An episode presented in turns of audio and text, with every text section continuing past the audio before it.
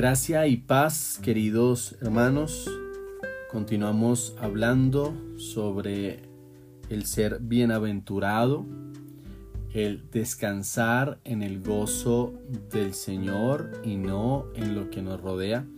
Y entonces experimentar un crecimiento y una madurez espiritual. Ya hablamos entonces de lo que debe evitar el creyente. Dice el Salmo 1 que debemos evitar aquellas amistades o exponernos a aquello que no edifica.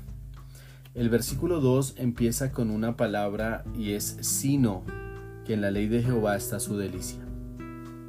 Sino es una palabra de contraste y nos muestra cómo o nos exponemos a una atmósfera infructífera cuando las amistades pudieran influenciar nuestra forma de pensar y de actuar o nos exponemos a la ley de Jehová. A veces pareciera entonces o, se hace algo muy normal pensar que la palabra de Dios, la Biblia, es Dios inspirando cada página, cada palabra de las escrituras se hace normal y hasta poco importante. Pero si nos detenemos a pensar un momento, hermano, necesitamos hallar deleite en la ley de Jehová. Dios se tomó el tiempo para inspirar a santos hombres y entonces dejarnos el manual de vida, dejarnos la palabra de Dios en donde hallamos la vida eterna y entonces la guía, la guía para nuestra vida cotidiana. Salmo 19, 8. Los mandamientos de Jehová son rectos que alegran el corazón. El precepto de Jehová es puro que alumbra los ojos. El temor de Jehová es limpio que permanece para siempre. Los juicios de Jehová son verdad, todos justos.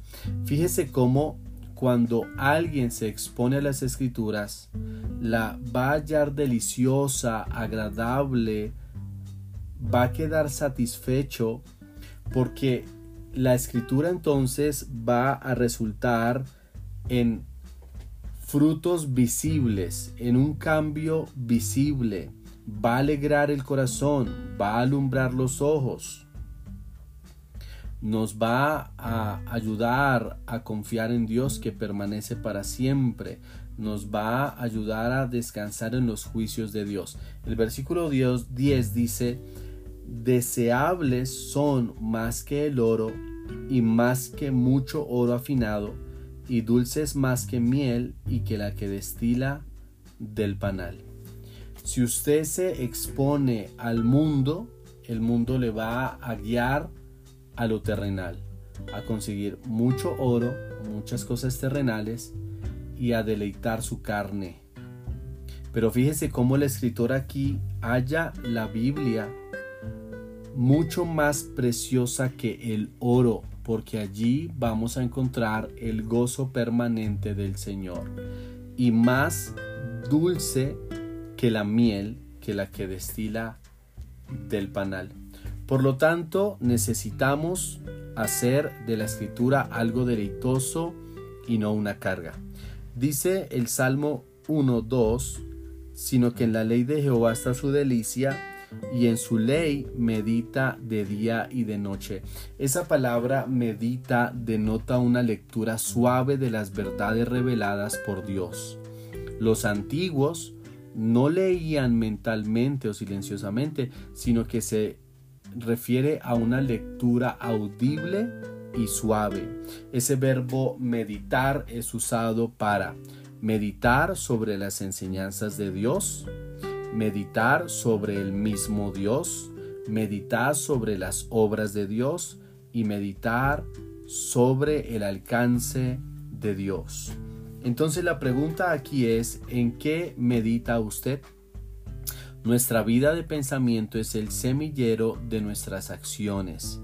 Y este verso enfatiza entonces algo muy importante y es la continuidad y en su ley medita de día y de noche. Lo más importante que usted va a poder hacer hoy es meditar en las escrituras, ver lo banal del mundo, lo limitado del consejo del malo y ver lo eterno de Dios. Y entonces exponerse a las escrituras y meditar en la enseñanza de Dios, en Dios mismo y en las obras de Dios. La pregunta entonces nuevamente, ¿en qué medita usted?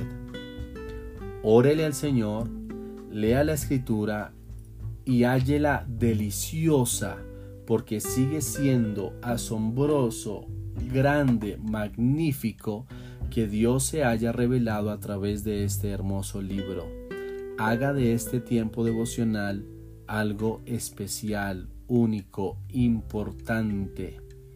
Y así usted va a hallar fortaleza, firmeza y continuidad en los caminos del Señor. Pero recuerde, lo más importante, más que leer la escritura, es meditar en ella, leerla audiblemente y hallar esa delicia, hallar el consejo de Dios. Dios les bendiga.